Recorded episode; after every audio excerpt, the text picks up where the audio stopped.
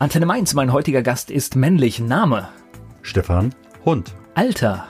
55. Oh, das ist wenigstens jemand, der richtig damit rauskommt sofort und nicht lange erst überlegen muss. Das, ich kann es aber nachvollziehen, weil das ist so, so, so ein Spaß hier am Anfang, dass manche Leute echt überlegen. Ich hatte auch schon Gäste, die hier erstmal das falsche Alter rausgehauen haben und dann gemerkt haben, oh, ich bin ja auch schon drei Jahre älter.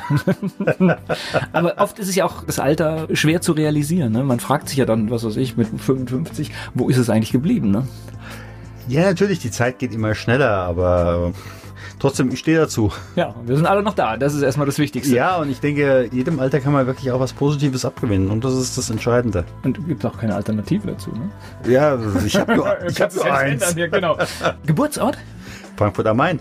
Oh, sehr schön. Beruf? Pfarrer zur einen Hälfte und zum anderen Hälfte coache ich Unternehmer und Führungskräfte in Schweigezeiten und ich mache Podcast. Und deine Hobbys? Meine Hobbys, ich gehe gern mit dem Hund raus, Fahrradfahren, fotografieren. Ja, und für mich ist Podcast immer noch ein Hobby. Ja, ist ja auch was Schönes. Hören generell, äh, wenn gute Geschichten erzählt werden, das genau. ist immer gut. Das ist mir wichtig. Ja. Gibt es sowas wie ein Lebensmotto? Würde ich so nicht sagen. Okay. Würde die, ich so nicht sagen. Die Menschen, die mit dir zusammenarbeiten, was meinst du, was sagen die über dich? Was macht dich aus? Was mir immer wieder gesagt wird, ich kann sehr, sehr gut zuhören. Was mir manchmal auch gesagt wird, gerade gestern, ich hätte eine Stimme, da könnte ich das Telefonbuch vorlesen, aber das müsstest du jetzt eher beurteilen können. Aber ja, also sehr, sehr gut zuhören und von mir kriegst du an vielen Stellen eine Antwort, dadurch, dass ich in unterschiedlichsten Bereichen zu Hause bin, die du nicht unbedingt erwartest. Da bin ich jetzt gespannt. Stefan Hund, mein Gast hier bei Antenne Mainz hier bei Antenne Mainz. Stefan Hund ist da. Jetzt jo. erklär mir das mal. Studium ist für mich noch, kann ich nachvollziehen, Theologiestudium. Ja. Wenn man das abgeschlossen hat, wie sieht das denn aus? Wie, wie, wie läuft eine kirchliche Laufbahn? Das musst du mir jetzt als absoluten Laien erklären. Da gucke ich einfach so in meine Zeit Heidelberg. Das war dann Ende der 80er Jahre. Normalerweise war es vorher so, du hast dein Exa erstes Examen gemacht und dann hast du ähnlich wie im Lehrerberuf ein äh, Vikariat, was der, das, der Referendariat in der, in der Schule entspricht. Und normalerweise hast du dann einen direkten Übergang. Und nach den äh, zweieinhalb Jahren hast du dann einen Übergang ins Pfarramt. Okay. Aber das war damals so die erste Zeit, wo gesagt worden ist, halt, wir haben zu viel, ihr habt eine Wartezeit. Und somit war klar, 1989, 1990, unabhängig von dem, was da mit Mauerfall gewesen ist, hieß es damals, ihr habt neun Monate mindestens Wartezeit. Und ich habe damals natürlich etwas geflaxt und habe gesagt, na, schwanger werden kann ich nicht. Habe damals für mich die Entscheidung getroffen, ich bewerbe mich bei fünf Unternehmen für eine kaufmännische Ausbildung. BA gab es damals oder war damals noch nicht so obog. Und wenn mich eins dieser fünf Unternehmen nimmt, dann mache ich eine kaufmännische Ausbildung mit allem drum und dran, zwei Jahre. Oder ich gehe an den Hamburger Hafen und heuer am nächsten Schiff an und sage die neun Monate, ich koche euch und dafür nehmt ihr mich mit.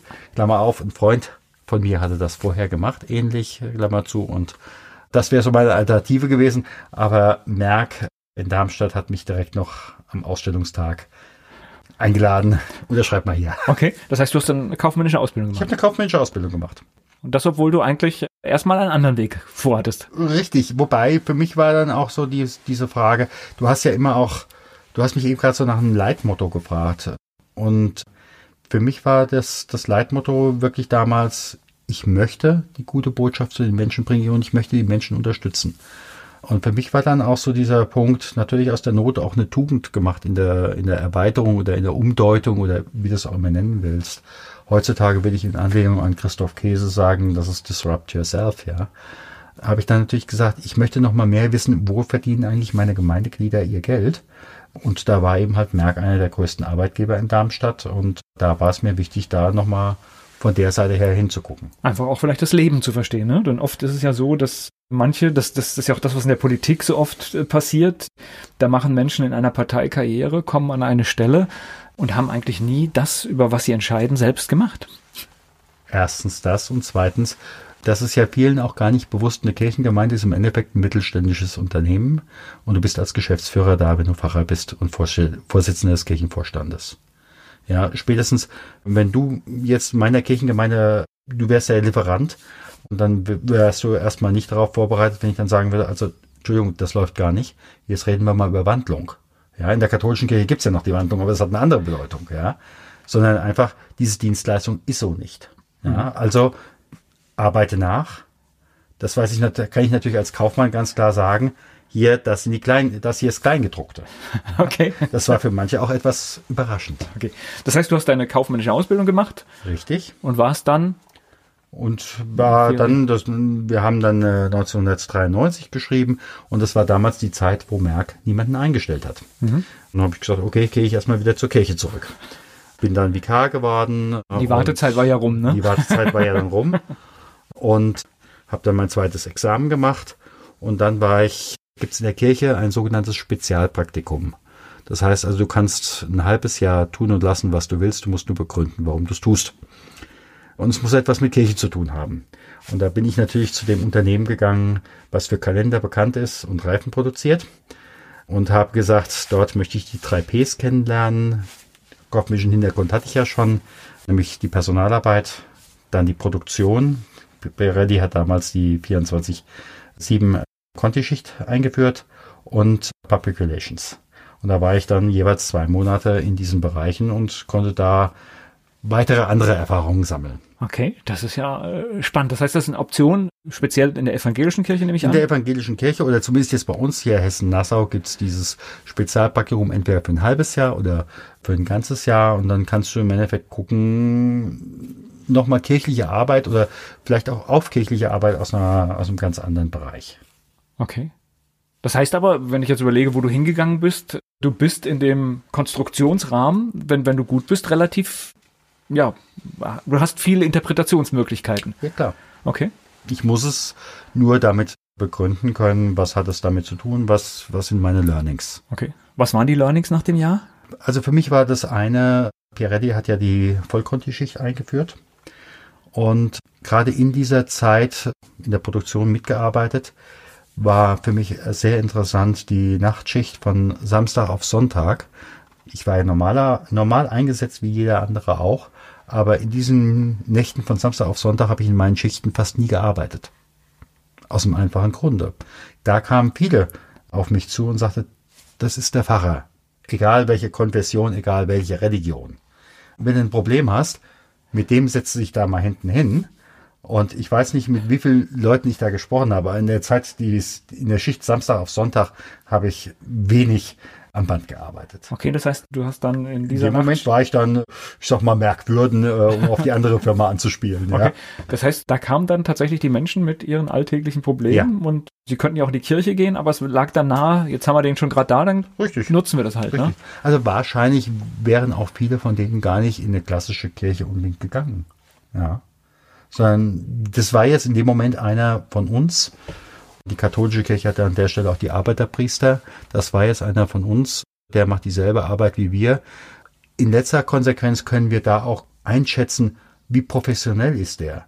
Wenn der in unserem Bereich, was wir einschätzen können, professionell ist, dann wird er es auch in seinem sein. Okay. Ja, also so ein gewisser Transfer habe ich schon den Eindruck gehabt. Äh, das ist Kompetenzvermutung. Das ist einfach so, ja. ja.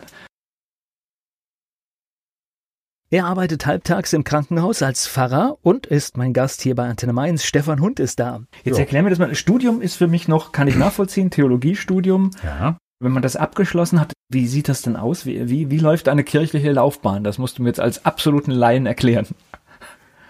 Da gucke ich einfach so in meine Zeit Heidelberg. Das war dann Ende der 80er Jahre.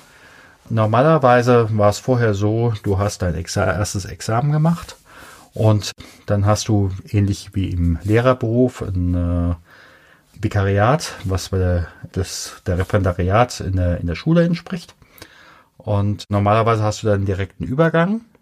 Und nach den äh, zweieinhalb Jahren hast du dann einen Übergang ins Pfarramt. Okay. Aber das war damals so die erste Zeit, wo gesagt worden ist, halt, wir haben zu viel, ihr habt eine Wartezeit. Und somit war klar, 1989, 1990, unabhängig von dem, was da mit Mauerfall gewesen ist, hieß es damals, ihr habt neun Monate mindestens Wartezeit. Und ich habe damals natürlich etwas geflaxt und habe gesagt, na, schwanger werden kann ich nicht. Habe damals für mich die Entscheidung getroffen, ich bewerbe mich bei fünf Unternehmen für eine kaufmännische Ausbildung. BA gab es damals oder war damals noch nicht so en. Und wenn mich eins dieser fünf Unternehmen nimmt, dann mache ich eine kaufmännische Ausbildung mit allem drum und dran, zwei Jahre. Oder ich gehe an den Hamburger Hafen und heuer am nächsten Schiff an und sage die neun Monate, ich koche euch und dafür nehmt ihr mich mit. Klammer auf, ein Freund von mir hatte das vorher gemacht, ähnlich, Klammer zu. Und das wäre so meine Alternative gewesen. Aber Merck in Darmstadt hat mich direkt noch am Ausstellungstag eingeladen. Unterschreib mal hier. Okay, das heißt, du hast eine kaufmännische Ausbildung Ich gemacht. habe eine kaufmännische Ausbildung gemacht. Und das, obwohl du eigentlich erstmal einen anderen Weg vorhattest. Richtig, wobei für mich war dann auch so die, diese Frage, du hast ja immer auch, du hast mich eben gerade so nach einem Leitmotto gefragt. Und für mich war das, das Leitmotto wirklich damals, ich möchte die gute Botschaft zu den Menschen bringen und ich möchte die Menschen unterstützen. Und für mich war dann auch so dieser Punkt, natürlich aus der Not auch eine Tugend gemacht in der, in der Erweiterung oder in der Umdeutung oder wie du es auch immer nennen willst. Heutzutage will ich in Anlehnung an Christoph Käse sagen, das ist Disrupt Yourself, ja. Habe ich dann natürlich gesagt, ich möchte noch mal mehr wissen, wo verdienen eigentlich meine Gemeindeglieder ihr Geld? Und da war eben halt Merck einer der größten Arbeitgeber in Darmstadt und da war es mir wichtig, da noch mal von der Seite her hinzugucken. Einfach auch vielleicht das Leben zu verstehen, ne? Denn oft ist es ja so, dass manche, das, das, das ist ja auch das, was in der Politik so oft äh, passiert, da machen Menschen in einer Partei Karriere, kommen an eine Stelle und haben eigentlich nie das, über was sie entscheiden, selbst gemacht. Erstens das und zweitens, das ist ja vielen auch gar nicht bewusst, eine Kirchengemeinde ist im Endeffekt ein mittelständisches Unternehmen und du bist als Geschäftsführer da, wenn du Pfarrer bist und Vorsitzender des Kirchenvorstandes. Ja, spätestens, wenn du jetzt meiner Kirchengemeinde, du wärst ja Lieferant und dann wärst du erstmal nicht darauf vorbereitet, wenn ich dann sagen würde, also, Entschuldigung, das läuft gar nicht. Jetzt reden wir mal über Wandlung. Ja, in der katholischen Kirche gibt's ja noch die Wandlung, aber das hat eine andere Bedeutung, ja. Sondern einfach, diese Dienstleistung ist so nicht. Ja, also arbeite nach. Das weiß ich, kann ich natürlich als Kaufmann ganz klar sagen. Hier, das sind die kleinen, das hier ist Kleingedruckte. Okay. Das war für manche auch etwas überraschend. okay.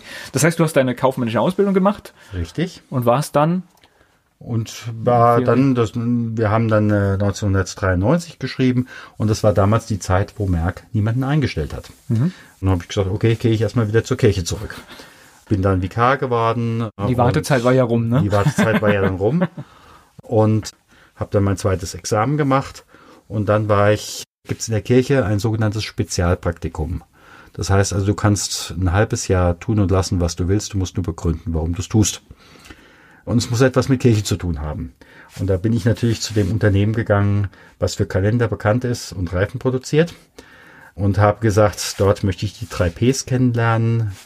kaufmännischen Hintergrund hatte ich ja schon, nämlich die Personalarbeit, dann die Produktion.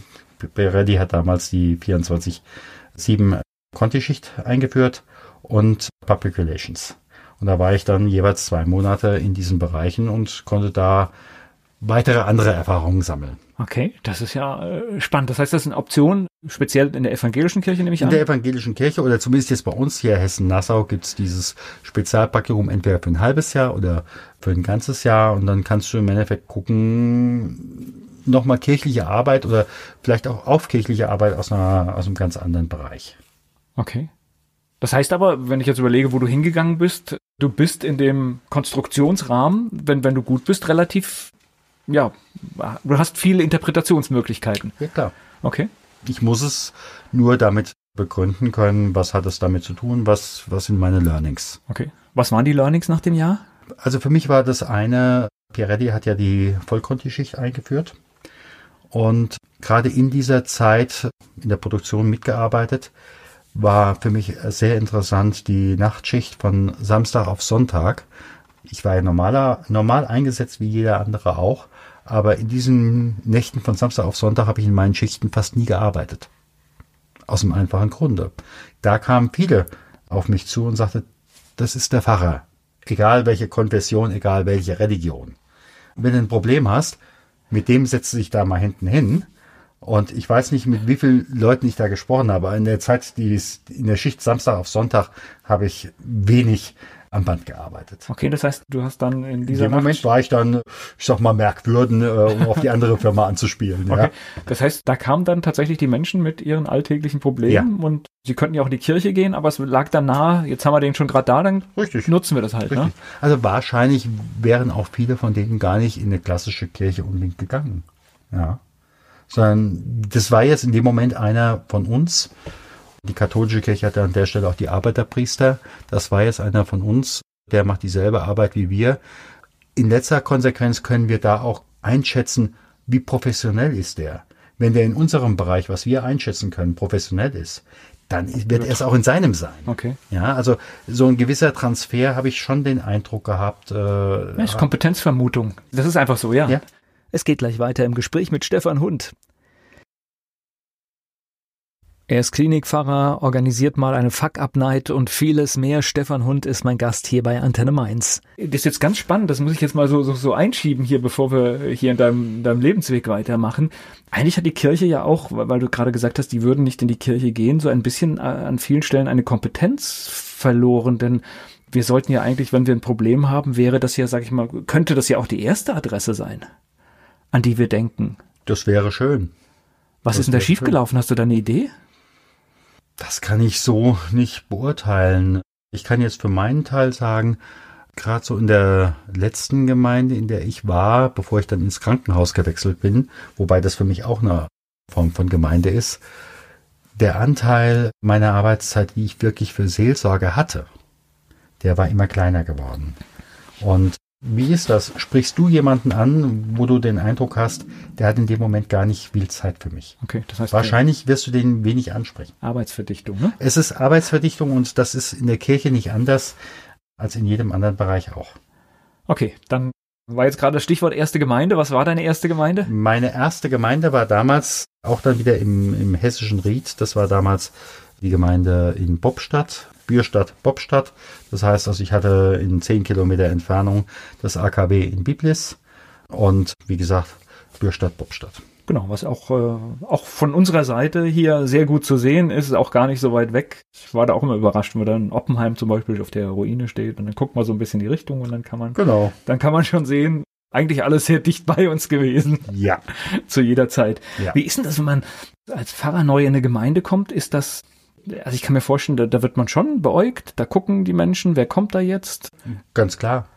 Ganz klar, in dem Moment, wenn ich es negativ formulieren wollte, du wärst in dem Moment auf dem Präsentierteller. Aber es ist natürlich auch die Frage, wenn das jemand sein soll, mit dem du deine engsten Themen besprichst, dann willst du natürlich auch wissen, wer ist das. Ja. Und mir geht sowieso der Ruf nach, ich will am offenen Herzen operieren. Dann wollen die Leute wissen, wer ist das? Und ich glaube umgekehrt, du möchtest natürlich auch wissen, Ja, wer kommt hier zu mir, wer ist aktiv und mit Natürlich. wem habe ich es zu tun, ja. ja, wer ist, wer ist aktiv und wer ist vielleicht auch jemand, mh, der braucht in dem Moment eine Unterstützung, aber der vielleicht gar nicht auf die Idee käme, was zu sagen oder vielleicht auch in einer Position ist, dass er es nicht sagen würde. Also damit meine ich beispielsweise, ich habe viel später eine, ein Sabbatical gehabt und das habe ich unter das Thema gestellt, Seelsorge für Führungskräfte. Nehmen wir mal an, du wärst jetzt in hier dieser Kirchengemeinde hier, wie viel werdet ihr haben? Zweieinhalbtausend. Da wärst du jetzt hier der große Sponsor und äh, hättest gesagt, hier kommt 10.000 für die Orgel. Ich weiß nicht, was ihr für Themen hier habt, ja. Und dann kannst du aber auch nicht sagen, und lieber Herr Pfarrer, ich habe da noch so ein kleines privates Thema. Da bräuchte ich mal Ihre Unterstützung. Also das ist ja dann vielfach, da gehst du ja eher auch als großer, möglicherweise auch eher in eine andere Gemeinde, wo dich nicht unbedingt jeder kennt. Okay. Ja. Und da wirklich auch Menschen zu signalisieren, egal wie, du kannst gerne zu mir kommen und möglicherweise treffen wir uns an einem, auch an einem Ort, dass sich hier vor Ort keiner sieht. Mhm, okay. Gleich geht's weiter im Gespräch mit Stefan Hund. Mit Stefan Hund habe ich schon gesprochen über seinen Weg zur Theologie und nun geht es weiter in seinem beruflichen Weg. Er ist mein Gast hier bei Antenne Mainz. Pfarrer bedeutet dann alles, was ich mir vorstelle von Taufe über, Beerdigung, alles. Gott und ist- die Welt? Okay, also es gehört alles, es gehört alles ins Programm. Richtig. Ja. Wie ist zum Beispiel die erste Beerdigung? Meine erste Beerdigung war damals, jemand, ich denke, so viel kann ich noch sagen. Das war eine, eine Frau, die hatte dem Apfelwein etwas zu sehr zugesagt. Und das war nachher auch mit ein Punkt, weshalb sie immer schlechter gegangen ist. Und dann war die Frage, wer hat ihr geholfen? Und da sollte es welche außenrum geben, die gesagt haben, naja, bei der Beerdigung, da werden wir dann nochmal auf den einen oder anderen Punkt hinweisen. Und ich habe damals, Vikariat, Lehrsituation, damals mit meinem Lehrfacher auch abgesprochen, es gibt keine Grußworte nachher. Oder eben halt Beileidsworte, um genau so etwas zu verhindern. Und meine Ansprache habe ich dann über ein Apfelbäumchen gemacht. Jeder hatte verstanden, um was es ging, aber ich hatte nichts gesagt. Okay. Und das sind dann die Kniffe, die, auf die es dann eigentlich auch ankommt, ne? Ja, natürlich, natürlich. Ja. Also es gibt ja böse Zungen, die sagen, es muss nur noch gute Menschen, äh, muss nur noch böse Menschen auf der Welt geben, denn die Guten sind ja alle beerdigt. Aber äh, vielleicht was dran hier. Nein, ich, ich, ich glaube, ich sag mal, jeder, der, der auf sein Leben zurückschaut, wird etwas finden, was gut gelaufen ist, wo er selbst gut war und jeder wird aber auch etwas finden, wo ich sage, das war gar nicht gut, was ich da gemacht habe. Und ich glaube, Klar. also wer ehrlich zu ist, wird, wird immer sowas finden und es gehört für mich bei gerade so einer Trauerfeier ähm, gehört es dann auch darauf, dass man halt ja es würdevoll in jedem Fall macht, egal wie egal wie ein Mensch gelebt hat. Genau. Sollte dieser Moment einfach würdevoll sein, weil ja. es gibt immer jemand, der sich verabschieden möchte und das sollte in einem ordentlichen Rahmen sein und ja. äh, und wenn es nur einer ist, der mhm. das braucht. Mhm. Ja. Ist, ist man da aufgeregt vor, vor, vor, vor der ersten Beerdigung? Ja. Ja, okay. Also das ist wie. Also ich glaube auch, wie, wie, äh, es ist immer, ich will es Lampenfieber nennen. Oh, das ist ja okay. Für, also für Lampenfieber bedeutet ja nur, ich bin in einer guten, aufmerksam. Guten, guten Grundspannung. Ich bin nervös, ich bin ja? aufmerksam, genau, ja. damit ich keinen Fehler mache. Genau. Das, das, ist ja eigentlich das Prinzip, was da läuft. Richtig, ja. Ich denke auch, in dem Moment, wo du in so einem Beruf oder jetzt auch in deinem Beruf kein Lampenfieber mehr hast oder keine Aufregung mehr hast, dann musstest du auch irgendwann mal eine Auszeit nehmen, denn äh, sonst ist auch die Luft irgendwie raus. Es gibt einen ganz berühmten Comedian, der von sich behauptet, er hat kein Lampenfieber und ich habe ihn dann auch mal, ich sage jetzt auch nicht, wer es ist, ich habe ihn dann auch mal persönlich getroffen und kein netter Mensch. Ja. Und das hat für mich dann zusammengepasst. Also ich habe das mit dem Lampenfieber zuerst gehört. Preis, ja, genau, und, und, ja. und das dann abgebrüht und genauso ist er aber auch im Umgang mit Menschen gewesen und das ja. ist schade. Ja gut, aber es ist eine Entscheidung. Ja. Ja, und wenn ich die Emotionen an dieser Stelle nicht zulassen will, ist es eine Entscheidung. Aber jede, jede Entscheidung hat ihr Preisschild. Lebt man dann auch in so einer Gemeinde mit den Menschen? Das heißt, leidet man dann mit, wenn man sieht, da bahnt sich was an oder oder wenn man merkt, oh, ich würde da gerne viel mehr helfen, nimmt man das immer so ein bisschen mit? Teilweise, teilweise. Natürlich, du lebst dort, du kaufst dort ein, du siehst die Menschen, ob nun im Supermarkt oder in der Post oder wo auch immer oder gegebenenfalls auch beim Bier in der Kneipe. Und die sehen halt auch dich, ne? Das heißt, ja, du bist ja auch zumindest mal, ja doch, bekannt eigentlich. Du bist ich zumindest bei bekannt, Ich bin bekannt wie ein bunter Hund. Genau. Ganz offen zu. Okay. Ja, ich sag mal, das hat natürlich auch nochmal so diese Frage, auch welches Fahrerbild habe ich. Ist es manchmal auch so, jetzt darf ich nicht den, die letzte, in welche Richtung auch immer Schote reißen, da vorne ist ja der Pfarrer. Oder eben halt auch, jetzt kann ich genau, Entschuldigung, die Sau rauslassen, denn da vorne ist ja der, der mir die Absolution erteilt, ja. Also du hast im Endeffekt so beides. Okay.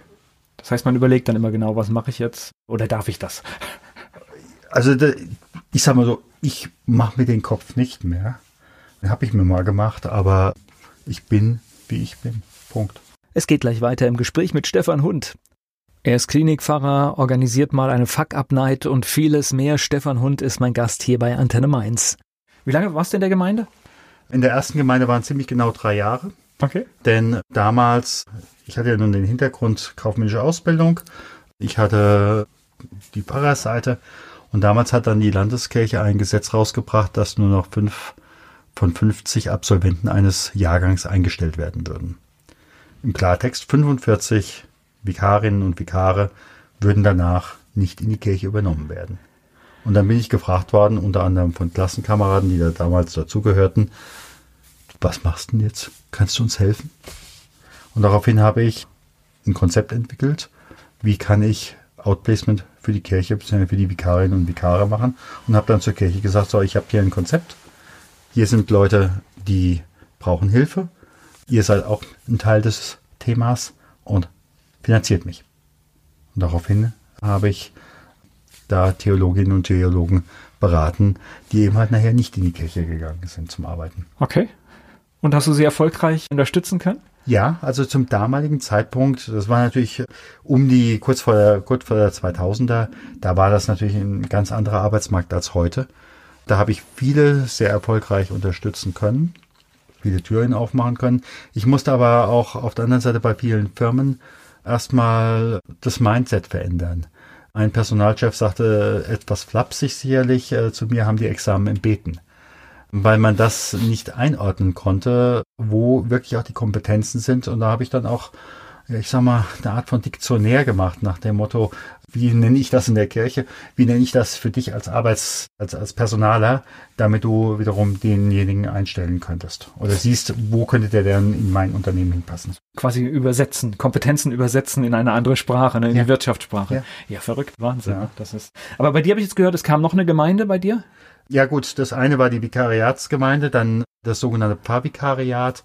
Das, das waren drei Jahre. Bürstadt Bobstadt. Drei Jahre. Das waren sind drei Jahre. Noch ganz kurz, wenn man das drei Jahre macht, ist es nicht eigentlich der Punkt, wo man sagt, hey, jetzt kenne ich, jetzt benutze ich mal das Bild der Schäfchen, jetzt kenne ich sie und, und eigentlich müsste man weitermachen? Ja, aber das Pfarrvikariat ist als solches erstmal darauf angelegt, okay. dass du die erste Stelle nur drei Jahre machst. Okay. Ja.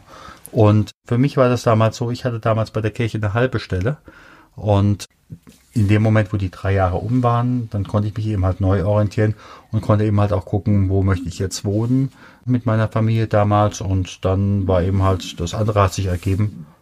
Dann war ich weg. Okay, so geht das. Zweite Stelle war wo?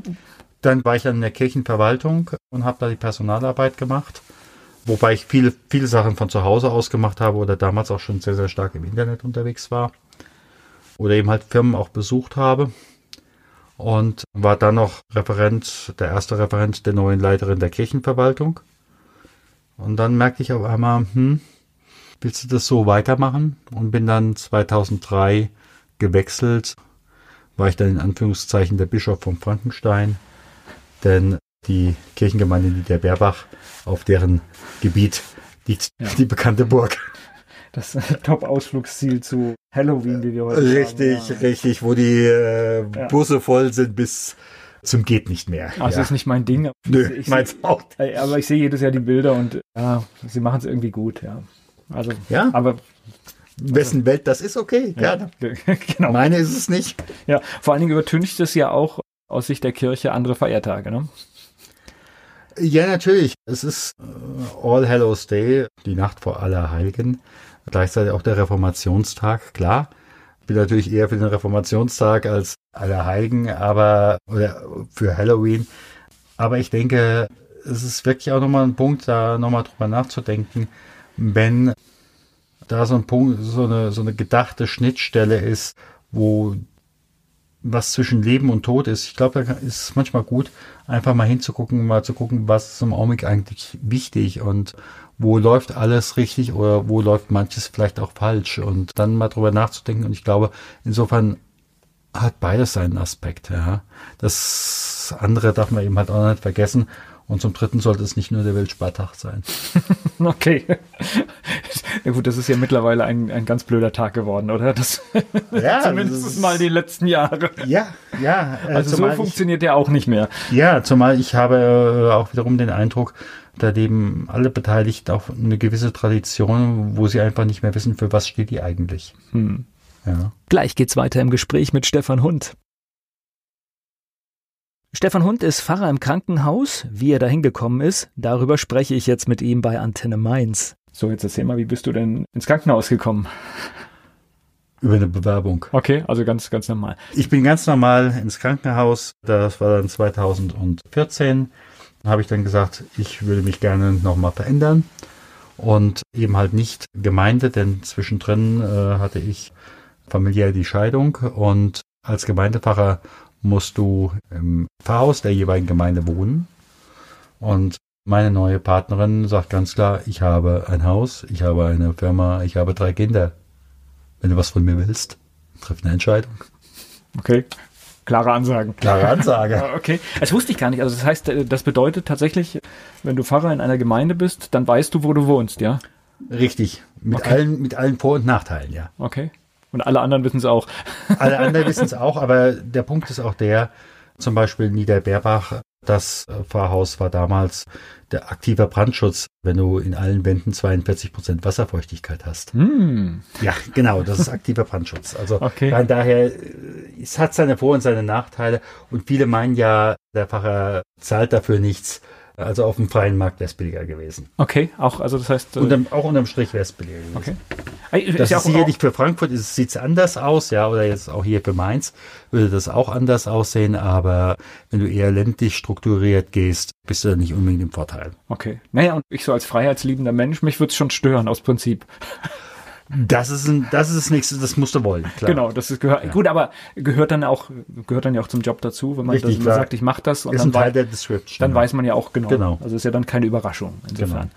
Aber das heißt, es gibt ja auch genügend Optionen, habe ich jetzt ja von dir gelernt, wie das auch anders laufen kann. Richtig, genau. Und wie gesagt, da habe ich dann 2015 bin ich in die Klinikseelsorge gewechselt und arbeite am Klinikum in äh, Darmstadt mit Schwerpunkt in Eberstadt. Okay. Und das heißt, auch dort bekommt man natürlich die komplette Packung des Lebens, ne?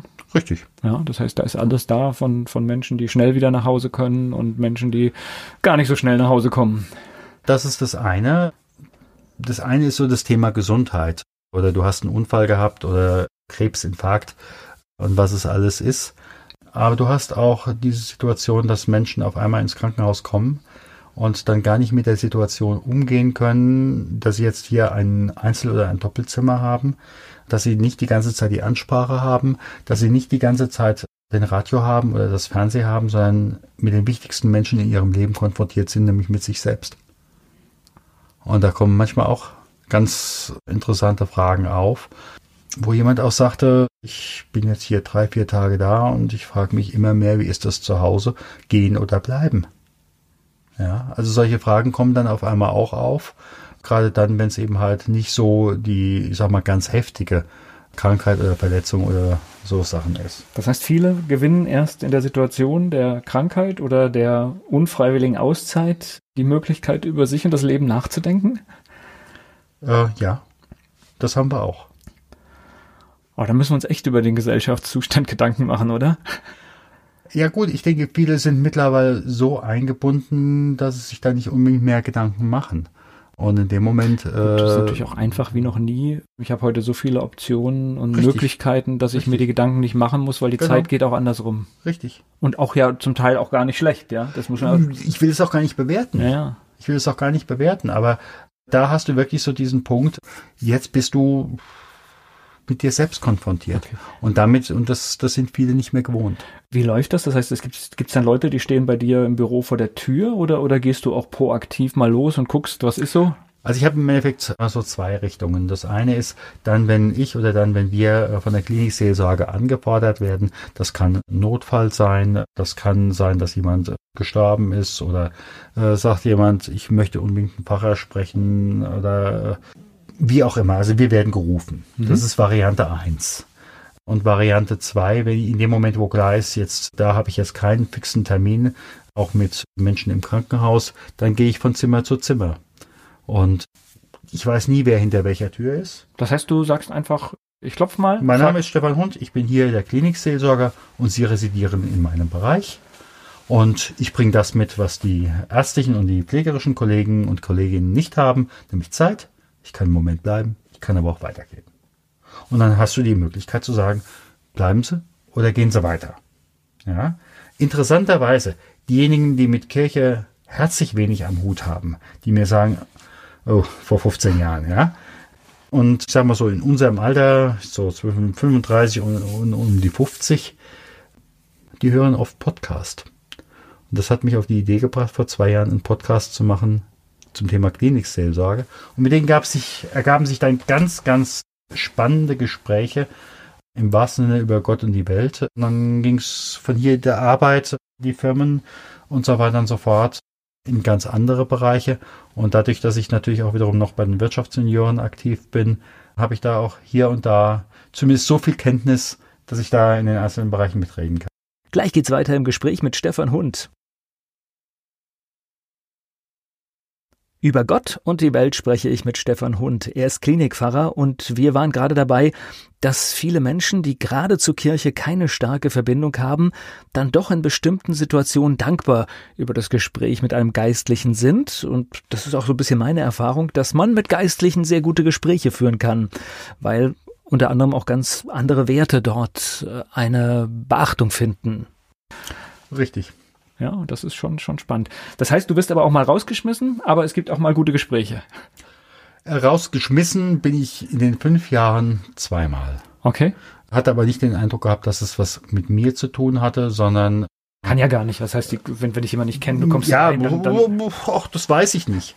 okay. Also ich, ich sage mal so, ich nehme es mir nicht zu Herzen, ja. Also im Sinne von, hat mich noch nicht gesehen, aber hat mich direkt hochkant. Ich weiß nicht weswegen, ja. Okay.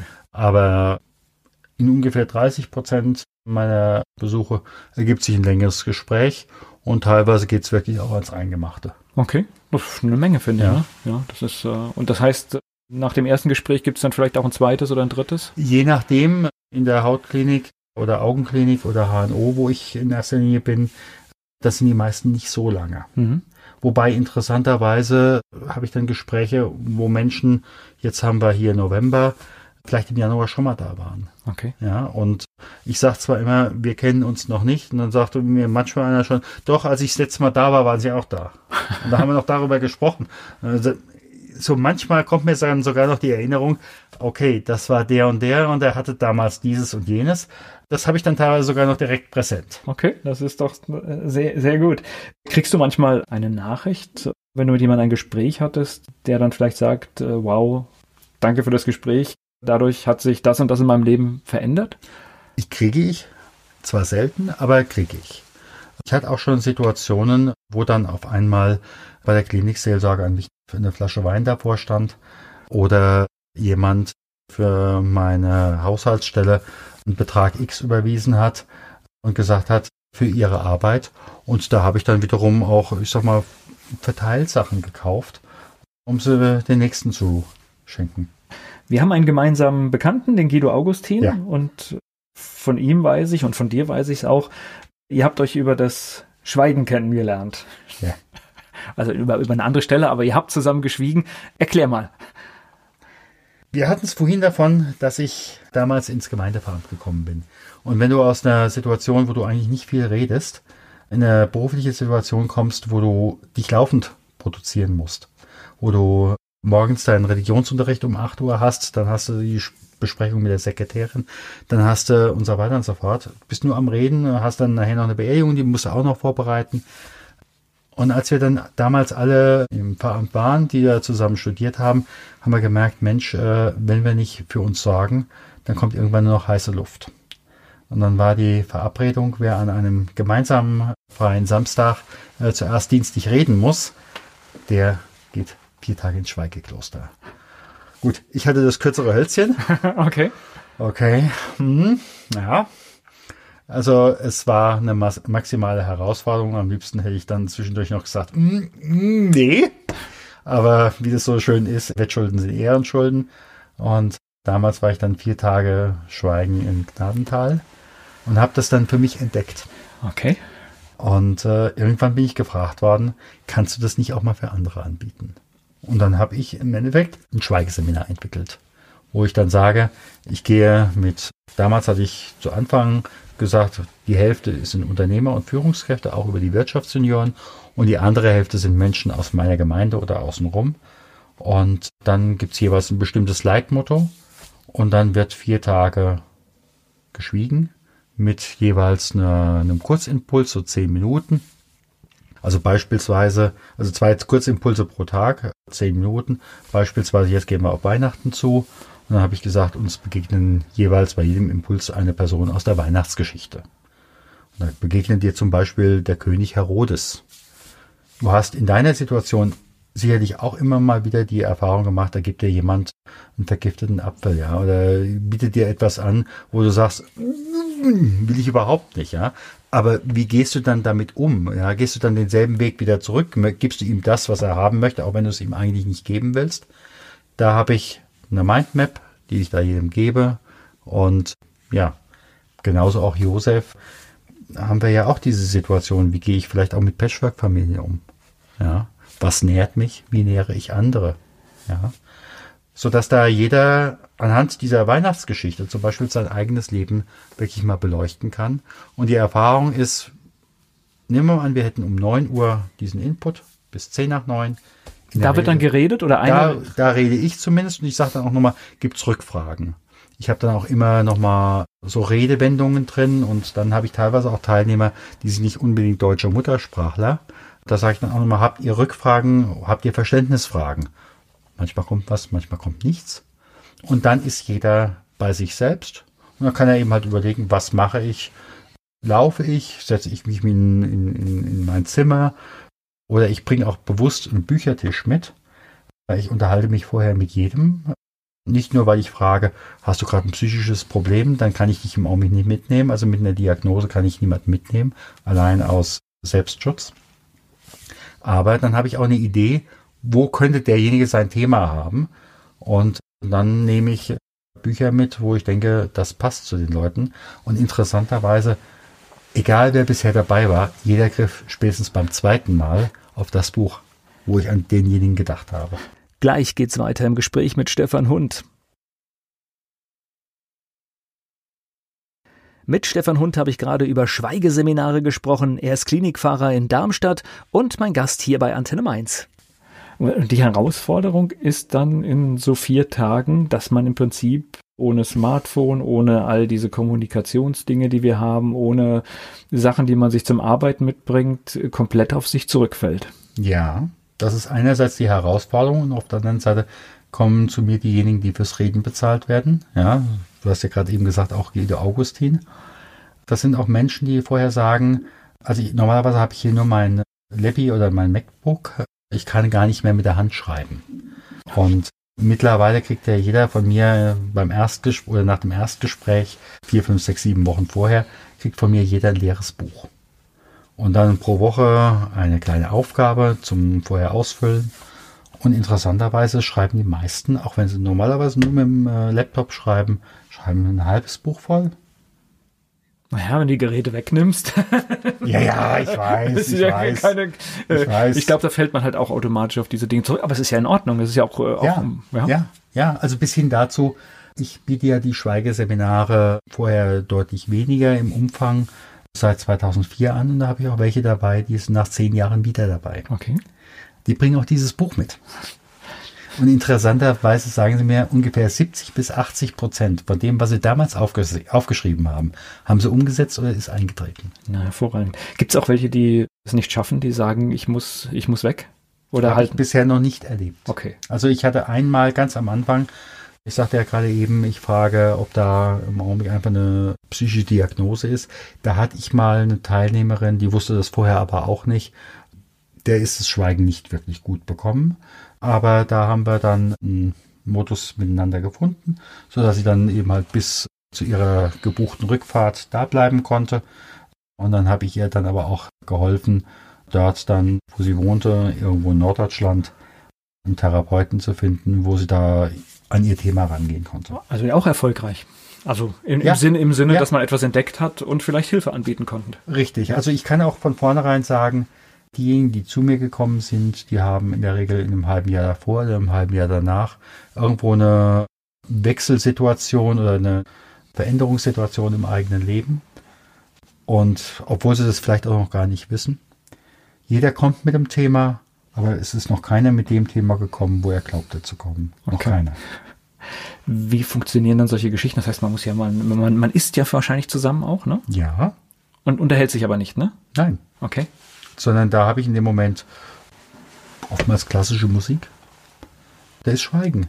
Und ich kriege immer wieder zurückgemeldet, ich weiß gar nicht, wie ich das morgen zu Hause mache, wenn da die drei Kinder da sind hier habe ich einfach mal eine ganz andere Ruhe. Ich kann mich mal ganz anders auf mein Essen konzentrieren. Nicht, dass man das morgen zu Hause auch einführen sollte. Wobei. Na gut, die Lektion wäre, ist, die Lektion wäre, auch wenn ich morgens vielleicht wenig Zeit habe, sollte ich trotzdem das, was vor mir steht, was ich esse, ganz bewusst essen, einfach, um es wahrzunehmen, was mache ich gerade und nicht reinschlingen und den Kaffee im Gehen oder so, all diese Geschichten. Habe ich ihn jetzt eigentlich getrunken? Ach nee, nee, der Tasse äh, muss leer sein, ja. Äh, genau, das sind diese Geschichten. Ich glaube, das ist etwas, was wir alle im Alltag mitnehmen können, unabhängig von, von ja. ähm, einfach in dem Moment zu sein, in dem man halt gerade ist mhm. und manchmal was weiß ich, ein, ein Frühstücksbrot kann das Beste auf der Welt sein. Richtig. Und Richtig. das verkennen wir manchmal. Ja, zumal, wenn du mit Unternehmern zu tun hast, die im Endeffekt heute hier in dem Hotel und morgen in dem Hotel und übermorgen in äh, noch einem anderen Hotel essen. Ein Personalchef, den ich mir zu Hause eingeladen hatte und habe ich gesagt, ich koche selbst, da sagt er, ich habe im Augenblick gar keine Lust mehr auf diese Haute Couture äh, des Essens, sondern hier das, was du hier machst, das ist ja genau das Bodenständige, was ich jetzt einfach auch mal brauche. Hm. Ja. ja. So geht das manchmal, ne? Ja. So, ja. Schweigeseminare. Also, für wem empfiehlst du das jedem? Ich empfehle das jedem, der für sich einfach auch sagt, Mensch, ich möchte mal für mich eine innere Aufsichtsratssitzung machen. So nach dem Motto, wo stehe ich im Augenblick eigentlich? Wo möchte ich hin? Was passt zu mir? Was passt vielleicht auch nicht mehr zu mir? Denn bei manchen gilt dieser alte Satz von Mark Twain, nachdem wir das Ziel aus den Augen ver äh, verloren haben, verdoppelten wir unsere Anstrengung. Und das bringt uns irgendwann nur in einen Burnout. Ja, und das ist ja durchaus ein gängiges Problem, was einem auch häufiger begegnet. Richtig. Ja. Richtig. Und die Situation ändert sich auch in den Unternehmen ja im Augenblick immer, immer stärker. Stichwort Digitalisierung, Stichwort künstliche Intelligenz. Wir werden da, da brauche ich nicht in die Glaskugel zu gucken. Wir werden in den nächsten fünf Jahren eine exponentielle Entwicklung haben. Das wird nicht nur einfach Fortschreibung äh, von gestern sein. Na gut, das merkst du ja gesellschaftlich. Die Schwingungen sind ja durchaus da, dass viele Angst haben vor der Veränderung und es nicht einordnen können, was auf uns zukommt. Aber ja, ich glaube, das, das wird sehr heftig und ich bin manchmal auch ein bisschen entsetzt, wie, wie wenig Politik sich dort eine Kompetenz verschafft und äh, eigentlich richtige Ideen nach vorne bringt.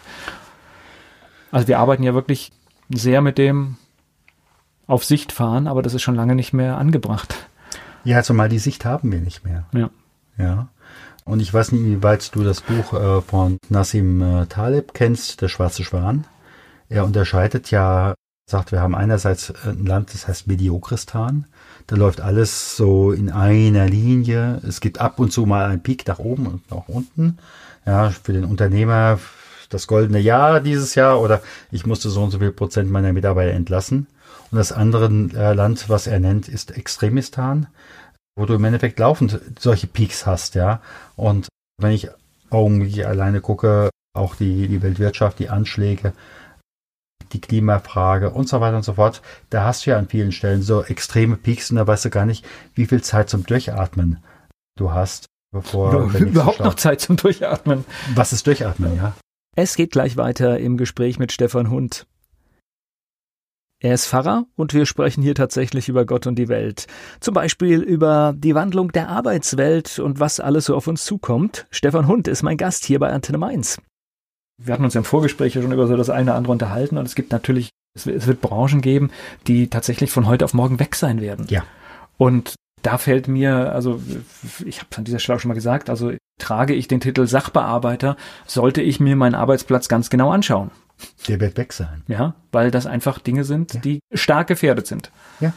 ja. Ja. Ja, also wie gesagt, wir kennen die Beispiele von Uber und Taxi im Endeffekt diejenigen, die den Vertrieb machen, ja, die die Plattform äh, darstellen, die werden das meiste Geld damit machen und diejenigen, die nachher den Transport zur Verfügung stellen, am wenigsten, ja.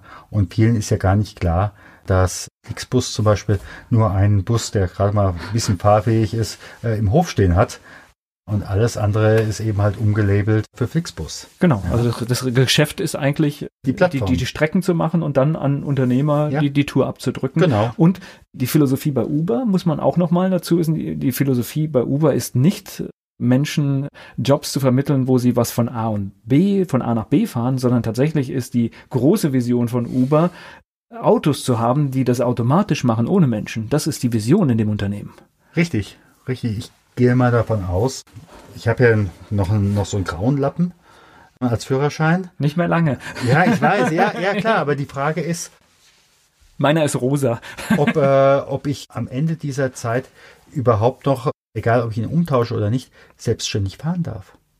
Ja, oder ob dann nur noch Mobilität von außen organisiert wird und ich organisiere mir meine, ich sag mal, Transportkabine. Ja, so Gut, ich ja. meine, die, die Industrie will dahin, also das ist, das ist gar das keine ist Frage. Klar. Und das ist jetzt eine, letztendlich sind es die rechtlichen Rahmen, die aber auch selbst bei uns schon abgesteckt werden. Also das heißt, diese Diskussionen laufen schon. Also ja, das heißt, und das wird auch ja. in einigen Jahren im Gesetz entsprechend sein und dann ist es auch möglich. Ja.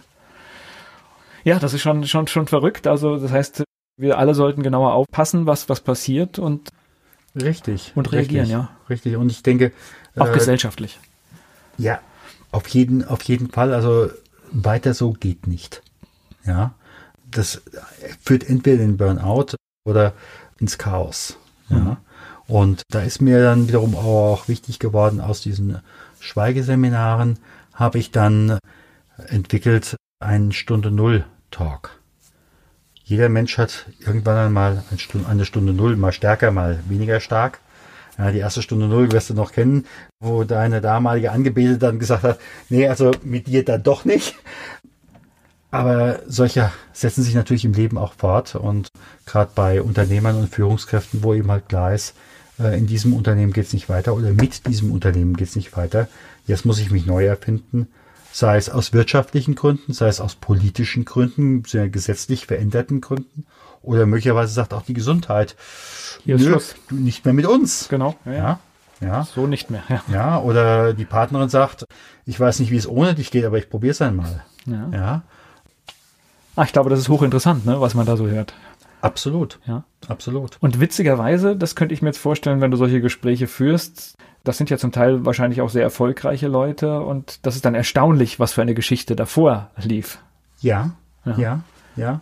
Zumal das sind einfach auch Menschen, die nochmal eine ganz andere interessante Kommunikationsstruktur haben. Ich arbeite sehr, sehr gerne mit den Menschen zusammen. Wobei, was will ich denn sagen als äh, Facher, der gleichzeitig eine kaufmännische Ausbildung hat und so weiter und so fort, ja. Also, aber wirklich, wer da diese Stunde Null erlebt hat, es geht nicht mehr weiter. Udo Lindenberg hat ja so schön gesungen, hinterm Horizont geht's weiter. Ja, auch da geht es weiter und die kommen mit einer ganz anderen Kompetenz wiederum äh, an den Markt und sind in der Regel nicht nur erfolgreicher, sondern auch zufriedener. Ich spreche gleich weiter mit Stefan Hund. Stefan Hund ist Klinikpfarrer und spricht auch mit Menschen über die Stunde, über ihre Stunde Null. Ein Moment, an dem sich ihr Leben total geändert hat und das bringt er jetzt auch auf die Bühne. Stefan Hund, mein Gast hier bei Antenne Mainz. Hast du deswegen auch was mit einer Fuck-Up-Night zu tun? Ja. okay. Ja. Ich sag mal so. Äh, erklär, das, erklär mal Fuck-Up-Night. Wer es nicht kennt, was ist das? Also in der Fuck-Up-Night, äh, Fuck-Up heißt ja im Endeffekt scheitern. Und ursprünglich ist es gekommen 2012 aus Mexiko. Da gab es welche, die haben sich beim dritten Bier darüber unterhalten, ihre Scheitergeschichten. Und natürlich kann man das so stricken, dass ich sage, wir scheitern noch schöner. Aber das ist nicht mein Anlass, sondern mein Thema ist, mit dem Scheitern wirklich dann auch einen Phoenix-Moment äh, zu entwickeln, sprich aus der Asche äh, dann wirklich aufzusteigen. Und ich habe da aus den Schweigeseminaren, da waren viele dabei, die genau das mitgebracht haben, gab es eine Idee, mach doch da einen Podcast dazu. Und jetzt habe ich gesagt, der Podcast gibt es nicht nur on air, sondern der könnte auch mal live gehen.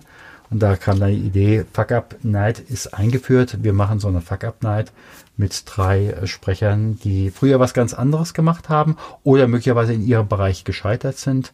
Und die holen wir dann auf die Bühne. Die erzählen eine Viertelstunde lang über ihr Leben, über ihre Turnarounds und sind dann natürlich auch für die eine oder andere Frage der persönlichen Art nachher offen. Naja, und vor allen Dingen, das ist tatsächlich, Scheitern ist ja hier in Mainz gibt's regelmäßig auch so Gründerwochen und mhm. äh, da wird zum Glück mittlerweile Scheitern auch immer wieder als Punkt äh, mit aufgeführt und es gibt Veranstaltungen dazu, weil wir kehren ja das Scheitern so gerne unter den Teppich, dass, äh, obwohl das ja, Scheitern. ist ein deutsches Problem. Ja, eh, eh, natürlich ist ein deutsches Problem, aber Scheitern ist letztendlich oft der Punkt, an dem eigentlich der Erfolg gesetzt wurde. Das weiß derjenige in dem Moment zwar nicht, aber im Nachgang ist es eigentlich die Stunde ja. des Erfolges. Ja, natürlich. Natürlich. Weil natürlich. er hat gesagt, ich habe jetzt hier eine Lösung gefunden. mit der geht es auf keinen Fall. Und da holt man oft so viel raus, dass einem Dinge nicht mehr passieren. Und gerade das Natürlich. ist der Moment der genau. Kraft, ja. Genau. Und das war mir eben halt an der Stelle wichtig, das mit auf die Bühne zu bringen. Und ich sag mal, wenn du Lust hast, kannst du gerne zweimal zwei Karten jetzt für den 25. Ja. noch mit verlosen. Also, also wer Interesse hat, da, da ist das Datum schon raus. Wen hast du auf der Bühne? Wer spricht denn? Ich habe drei Menschen, drei Unternehmer auf der Bühne. Das erste ist der Bert Overlack. Bert Overlack war noch vor ungefähr zehn Jahren Weltmarktführer im Holzhandel. Das heißt also, egal ob du bei den vier schwedischen Buchstaben was gekauft hast oder bei deinem Schreiner um die Ecke, wenn das Holz weltweit war, ist das mit hoher Wahrscheinlichkeit bei ihm durch die Firma gegangen. Aber dann gab es ein paar, ich sag mal, schwierige Entscheidungen und der Weltmarkt hat sich verändert und ja, er musste Konkurs anmelden. Und in dem Moment, wo du da zum Insolvenzgericht gehst, das macht was mit dir, dann liegst du wirklich auf dem Beton und hast deine so und so viele hundert Mitarbeiter entlassen müssen, beziehungsweise er konnte eben halt viele noch weiter vermitteln. Und heutzutage berät er Unternehmer, die in einer ähnlichen Situation sind. Die zweite, die bei mir sprechen wird, ist die Sonja Kreie. Die Sonja Kreie, sie nennt sich selber Business Celebrity, die hat früher PR gemacht im Umfeld von Bernie Ecclestone, Formel 1. Das heißt also heute Shanghai, morgen Bahrain, übermorgen und so weiter und so fort. Aber dann wurde sie Mutter. Und da war eben halt nicht Shanghai, Bahrain, sondern in dem Fall Weinheim und Niederliebersbach. Sprich, klingt auch nicht schlecht. klingt naturverbunden, das ist richtig. Und es war einfach klar, in dem Moment ist das nicht mehr so möglich gewesen. Auch die, die Unterstützungsangebote waren nachher nicht so und die ganzen Sachen. Und dann hat sich die Sonja eben halt auch neu erfunden und berät heutzutage Online-Coaches sichtbarer zu werden. Und das auch mit stattlichem Erfolg. Okay. Das heißt, tatsächlich, jetzt könnte man sagen, Scheitern sieht anders aus, aber ist natürlich tatsächlich, wenn du auf der Überholspur dauerhaft unterwegs bist und Gas gibst und da auf einmal einmal die Eisen, ja. Ja, und auf einmal äh, bist du im Prinzip stehst auf der Raststätte, ja? Nee, noch nicht mal Raststätte, sondern da heißt es in die Eisen springen. Ja, ja genau, und dann ja. ist es ja. Ja. Und die dritte, die ich jetzt für dieses erste Mal habe, ist die Sabine Eller. Die Sabine Eller war früher unter anderem die Frauenbeauftragte der Stadt Darmstadt. Also wo man jetzt sagt, gut situiert, gut, gut verdient. Aber sie sagt von sich ganz klar, ich habe ein Thema, einen Vertrag gehabt mit dem Thema Tod. Und ich wusste nicht, wie der Vertrag aussieht, aber ich wusste, dass er irgendwann fertig ist. Und das sah bei ihr so aus, dass sie mit 46 gesagt hat, ich steige aus. Ich gebe hier auch alle meine Pensionsansprüche auf. Zahlt mich bitte aus.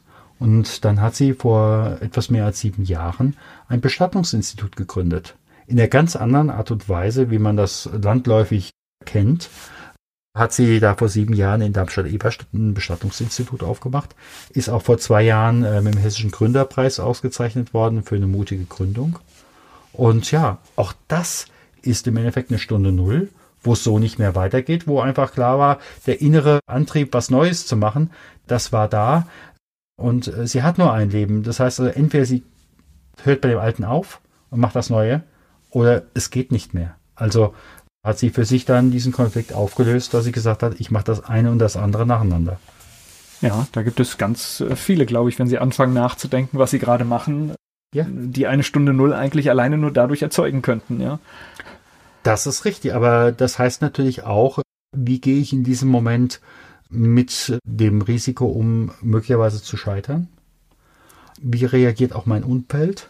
Denn ich hatte ein Gespräch, ein Interview mit einer Frau, die hatte früher im hohen Beamtenstatus Öffentlichkeitsarbeit gemacht und dann ist sie ausgestiegen.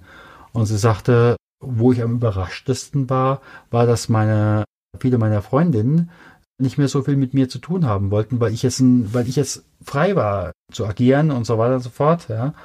Und eben halt nicht mehr in den ganzen beamtenrechtlichen Sachen eingebunden war. Natürlich, das eine hatte ich nicht mehr muss auch erstmal gucken, wie komme ich an Kunden ran, was heute für sie kein Problem mehr ist, ja. Sie ist toll, ja. ja. Aber da sind auf einmal die Reaktionen der Umwelt, mit denen man so erstmal nicht rechnet. Das ist spannend. Es gibt tatsächlich diese Kopplung. Also ich kenne das von jemandem, der politisch hochaktiv war und dann gesagt hat, äh, er lässt äh, dieses Mandat auf Landtagsebene ich lasse es liegen, ich kümmere mich um meine ganzen ehrenamtlichen Geschichten. Amt aufgegeben, also nicht mehr angetreten, die ganzen ehrenamtlichen Positionen waren innerhalb kürzester Zeit weg. Ja. Weil halt einfach, die waren gekoppelt. Viele Mhm. wollten ihn haben, weil er die Funktion hatte. Hatte er die Funktion nicht mehr, seine Zeit wollten sie gar nicht, sondern das Mhm. war zum Teil sehr berechnend und das war eine Überraschung und das war auch, äh, Ja. wo man dann sagt, oh, was ist jetzt los? Ja. Ja. Und das darf man, solche Wechselwirkungen darf man auch nicht, äh, nicht unterschätzen. Richtig, aber viele sehen das vorher auch nicht. Ja, ja. Viele sehen das auch nicht.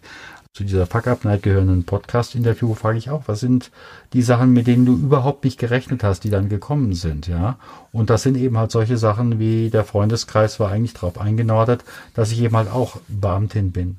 Oder dass ich dieses und jenes tue, dass ich so und so für jemand anders bin. Aber in dem Moment, wo ich mich verändere, ja, dann verändert sich auch alles außenrum. Hm. Und dann sind natürlich die Koordinaten neue. Und es ist natürlich erschreckend, wenn man äh, tatsächlich dann Freunde verliert, äh, zu denen man dachte, man hätte einen guten Draht und die Basis war aber dann doch nicht so solide, wie eine Möglicher- Freundschaft sein sollte. Möglicherweise war die Basis auch so, aber dann war vielleicht auch die Situation, ich kann es jetzt nicht, in dem Fall nicht Hm. genau sagen, aber da war vielleicht auch die eine oder der andere da, ich würde das ja auch gern machen, aber ich traue mich das nicht. Hm. Ja, Ja, so, eine stimmt. Art, so eine Art von Neid. Okay. Ja? Denn ich glaube, in Deutschland gibt es mehr Menschen, die aus Häusern gerne ausbrechen würden, als einbrechen. Gleich geht's weiter im Gespräch mit Stefan Hund. Stefan Hund ist Klinikpfarrer, macht Veranstaltungen und vieles mehr. Er ist mein Gast hier bei Antenne Mainz. Jetzt erklär mir doch mal, du machst eine Fuck-Up-Night, du machst Podcasts, du arbeitest nicht in Vollzeit, ne? Das äh, in Ich deinem arbeite Job. eine halbe, halbe Stelle Okay, im Klinikum. weil sonst würde das wahrscheinlich gar nicht funktionieren. Nein, nein, das passt nicht. Okay, also insofern auch ein, ein gutes Modell, was die Kirche da hat, ne, für dich. Heute, heute kann ich sagen, ja. Damals, als es mich erstmal getroffen hat, habe ich gedacht, das schöne Wort mit SCH am Anfang. Okay. Ja, siehst du, aber auch das ist wieder, manchmal muss ein das Leben halt an Ja, eine. Stelle stellen und Ja, man muss damit ja, zurechtkommen. ja. Weil du bist abgesichert und hast trotzdem alle Freiheiten. Richtig. Ja, also das Richtig. ist doch eigentlich, also finde ich jetzt, Ja, natürlich, ja. natürlich. Also sicherlich, es könnte besser abgesichert, aber das ist Jammern auf hohem Niveau. Ja. Dafür habe ich jetzt eben halt auch wirklich die Möglichkeit, da Sachen neu zu entwickeln und es macht einfach auch Spaß, Menschen zu begleiten, die Entwicklungen zu sehen und wirklich zu sehen, dass es Führungskräften nachher deutlich besser geht, ja. Oder dass sie eben halt nachher nicht in die Krankheit gehen müssen. Oder möglicherweise auf einmal nicht zu Hause die Kündigung kriegen. Und da haben wir doch schon mal einen wahnsinnigen Erfolg. Wenn wir da einfach Problem, ich will nicht gerade sagen Lösungen, aber Problembegleitungen, um, um für einfach eine bessere Art und Weise des Lebens zu arbeiten. Naja, und du hast Zeit, Geschichten zu erzählen äh, im Podcast, Ja, was ja auch ein, ein Geschenk ist und eine, eine, eine Bereicherung. Ja. Der Podcast heißt? Der Podcast heißt Stunde Null, Talk. Unternehmer erzählen über ihren Phoenix-Moment. Okay, das heißt, ich glaube am Anfang für, für die ersten Episoden ist es bestimmt gar nicht so einfach, die Leute zu bekommen und dann irgendwann wird es ein bisschen einfacher, ne? Also ich kann mal aus dem Nähkästchen plaudern. Ich habe jetzt knapp 70 Interviews und die werde ich jetzt der Reihe nach online stellen. Okay. Und ich bin teilweise wirklich überrascht, wie offen die Einzelnen über ihre Veränderung reden. Hat sich vielleicht auch an der Kultur des Scheiterns was geändert mittlerweile? Dass man bereit ist, über die Dinge zu sprechen, die man früher ja einfach weggeschoben hat und gesagt hat, das geht keinen was an oder, oder es schwächt mich? Hat sich da vielleicht was im Bild verändert? Ich würde es mir wünschen, aber ich weiß es nicht. Ich würde es mir wünschen. Aber auf deiner Also mein Seite, Gefühl ist, ich, ich kann immer nur, wenn du, ich höre nur Geschichten über das Scheitern, eigentlich meistens das erste Mal, wenn du in irgendeiner Runde zusammensitzt, vielleicht beim Glas Wein und irgendwie einer fängt an und auf einmal hast du am Tisch voll, wo jeder seine Geschichte erzählt und du denkst, wow, das hätte ich nicht gedacht. Ja, ja, ja. Aber mh, ich gehe nochmal in die Rolle des, des Klinikpfarrers. Da erlebe ich wirklich auch, wer so eine Stunde Null hat und da nicht wirklich auch aussteigt oder nicht nachdenkt, wie positioniere ich mich neu. Da wird irgendwann der Körper sagen, Junge, so geht's nicht weiter. Und wird dann eben halt sagen, jetzt reagiere ich. Ich kann natürlich keine Diagnose als Pfarrer stellen. Ja, das ist, das ist nicht mein Metier. Aber in den ganzen Gesprächen erlebe ich immer wieder Menschen, gerade mit dem Stichwort Infarkt. Und für mich ist auch ein Burnout ein Infarkt, nämlich ein Infarkt der Seele. Da geht auch innerlich nichts mehr durch. Ja, genauso auch Krebs. Da wuchert etwas, was sonst keinen Raum hat.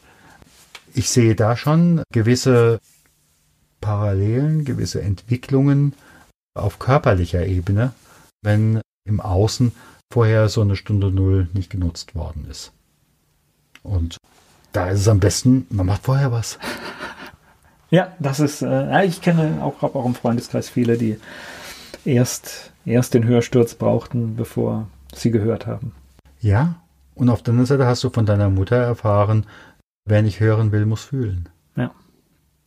So bekommen die Sprüche dann alle, alle einen, einen ganz tiefen Sinn. Die bekommen Sinn. dann auf einmal einen ganz tiefen Sinn, wo man dann sagt, hui. Ja, den, den will, man, will man eigentlich nicht hören, diesen Spruch, aber dann so im Nachgang mit vielen Jahrzehnten, dann bekommt er oft einen richtig. Dann bummt es auf einmal an der Stelle, wo man es vorher nicht gerechnet hat. Ja. Genau. Naja gut, es war ja auch wahrscheinlich bei der ersten Variante, wo er angewandt wurde, war auch meistens anders gemeint. Klar. Aber der, der tiefere. Sinn bleibt halt trotzdem. Ja, ja. Ähm, dich findet man einfach mit deinem Namen im Mich Netz. findet man Facebook? einfach in meinem Namen, in Facebook, in äh, Xing, in LinkedIn. Und die Seite, die jetzt die Woche hoffentlich noch online geht, heißt stefanhund.com in einem Wort. Und dort findet man dann auch den Podcast. Aber ich denke mal, äh, wer meinen Namen eingibt, wird mich finden. Okay, und Fuck Up Night findet man dann auch automatisch 25. November. Fuck Up Night in Darmstadt. Und wie gesagt, notfalls mich einfach anmailen, gebe ich es gerne weiter, wo man noch Karten kriegen kann, wenn man eben halt nicht eine der beiden äh, Doppelkarten gewinnt. Wie gesagt, ich glaube, es ist ein spannendes Thema, sich einfach mal Geschichten anzuhören und vielleicht entdeckt man Parallelen, vielleicht denkt man drüber nach und ich glaube, das ist sehr wertvoll, solche Geschichten zu hören. Ja, zumal ich glaube wirklich, die nächsten fünf Jahre, die werden in unserer Gesellschaft, in unserer Wirtschaft eine solche Veränderung haben. Und wir haben alles trainiert, nur nicht die Niederlage. Und ich glaube, da ist es wirklich nochmal wichtig, den Kopf nochmal in eine andere Weise rund zu kriegen, dass man sagt, die haben auch hier eine Art von Niederlage oder es ging etwas nicht weiter. Und es ist was viel Besseres draus geworden. Und ich glaube, wir brauchen mehr solche Beispiele. Ein schönes Schlusswort. Danke für das Gespräch. Gerne.